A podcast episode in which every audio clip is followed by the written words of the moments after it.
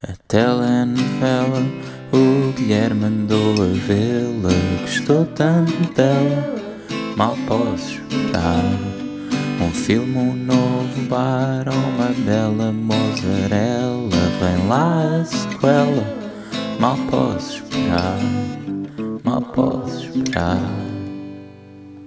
Como é que é, malta? Sejam muito bem-vindos ao 42 episódio de Mal Posso Esperar e o tema que eu vos trago esta semana é o Museu Nacional do Azulejo, porque foi o tema que mais me entusiasmou. Fui visitar este museu esta semana e quero muito falar com vocês sobre isso. Eu, aliás, tenho feito várias visitas a museus nas últimas, nas últimas semanas e tenho gostado imenso. E, portanto, aproveitando também que agora os museus são grátis ao, ao domingo para moradores em Lisboa, eu queria partilhar com vocês um, um bocado o que é que foi esta minha experiência de ir ao Museu Nacional do Azulejo, porque de facto a minha relação com museus é, em Lisboa, principalmente, é muito de eu acho que conheço, não é? Eu acho que conheço porque fui lá numa visita de estudo há 15 anos.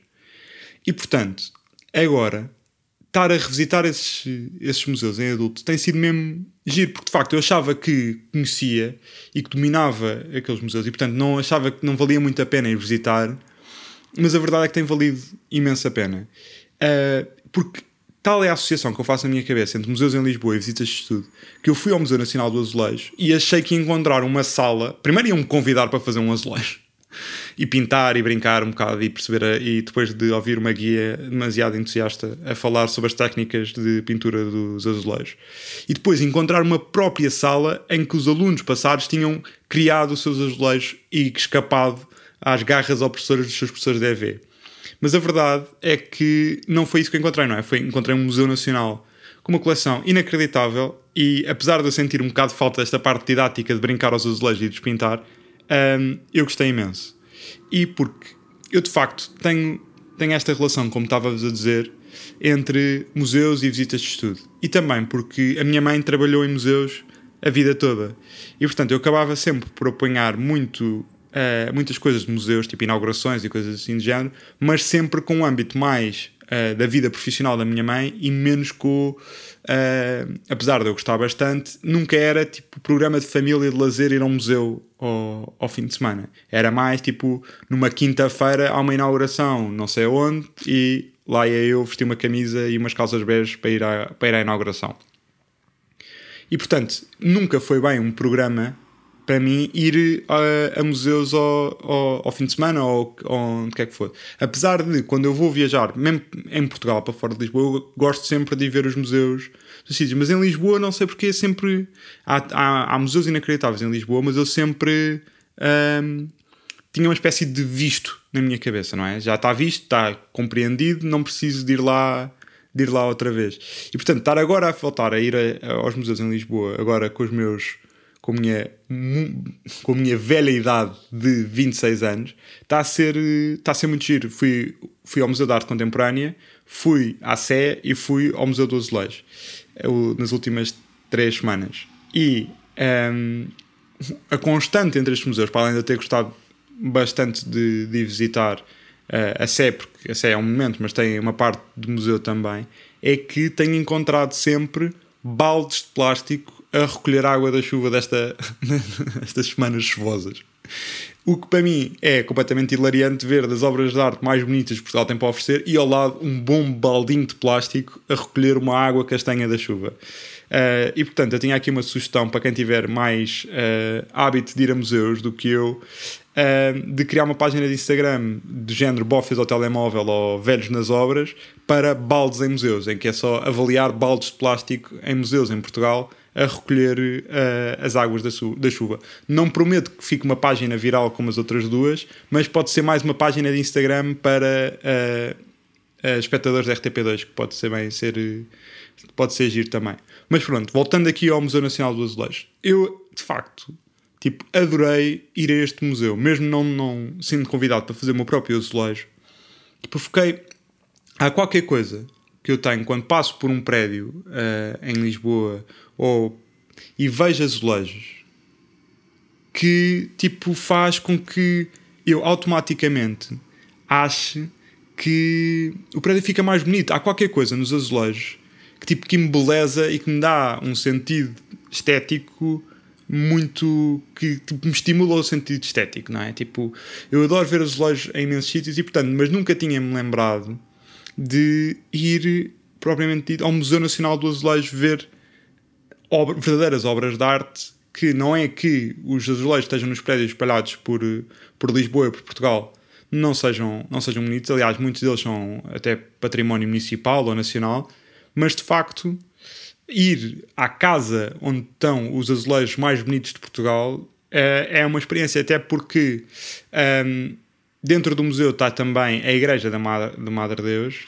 do, do, de, um, de um convento que foi uh, fundado pela Rainha Dona Leonor, e a igreja é toda coberta por azulejos e isso dá um, um efeito inacreditável e tem imensa graça. A desproporção que é, para mim, a sensação de ver um espaço todo coberto por azulejos, para mim passa de uma, uma, uma riqueza enorme, mas na verdade os azulejos é tipo a coisa mais barata de, de se fazer. É capaz, e para mim é capaz de ser proporcionalmente uma maneira de decorar mais barata que parece mais rica, mais detalhada, mais. Ou seja, eu gosto muito mais de ver um, um interior cheio de azulejos, dá muito mais, tem muito mais impacto em mim do que talha dourada ou outras coisas do género. E isto pode parecer um bocado bizarro estar a falar de decoração de interiores neste podcast humorístico, mas de facto o que me entusiasmou mesmo foi o azulejo em si. Eu sempre gostei imenso de azulejos e não conseguia uh, perceber porquê, mas de facto há qualquer coisa no, nos padrões e etc. que me traz uma certa harmonia e que eu gosto de ir, de ir de sempre de, de, ir ver e acho sempre que as casas ficam mais bonitas com, com azulejos e afins.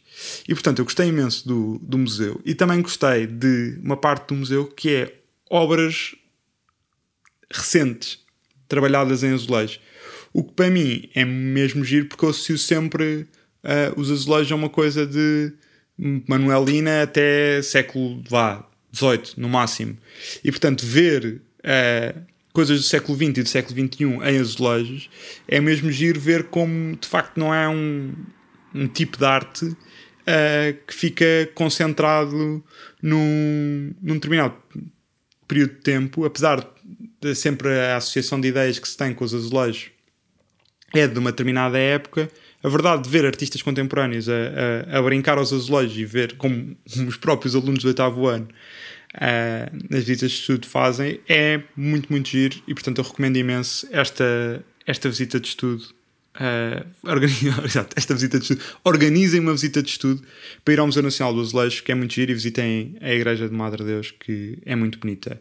E para além disso, um, fui também esta semana uh, ao Museu do Oriente, a ver uma exposição de tecidos e de padrões uh, australianos.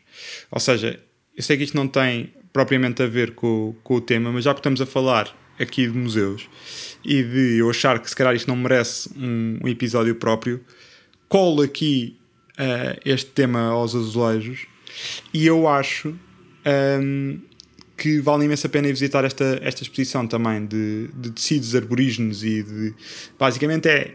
São vários tecidos tradicionais, com motivos tradicionais uh, dos povos aborígenes, das tribos mais antigas da Austrália, e que, um, mas que são muitas vezes, um, ou seja, essas tribos, e há artistas ainda nos últimos, neste século, não é? no século XXI, ainda a fazer, a tecer estes estes padrões e estes tecidos nos dias de hoje. E portanto é muito giro ver um, claramente anos e anos e até milhares de anos de tradição a culminar em tecidos que seguem as mesmas técnicas de antigamente, mas uh, atuais. E portanto é, são, são, é uma exposição que vale imensa pena, está no Museu do Oriente e recomendo muito que vão ver. E eu tive uh, uma sensação de colonialista quando eu fui ao, quando eu fui a ver esta exposição. Porque eu achei os tecidos tão bonitos que eu pensei, eia bem, estava grande toalha de mesa em minha casa, ou estava grande toalha de praia,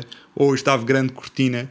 Então é tipo, isto é claramente tecidos com motivos religiosos e culturais pesadíssimos, e eu chego lá e apetece-me ir com uma tesoura e cortar-lhes lá a casa para fazer uma toalhita. E eu achei, ah, eu se calhar não sou assim tão diferente uh, da malta que foi colonizar de ver as coisas que outros povos fazem, acharem bonitas, a ser cortar e levar para casa à força ou não, dentro dos limites da legalidade ou não.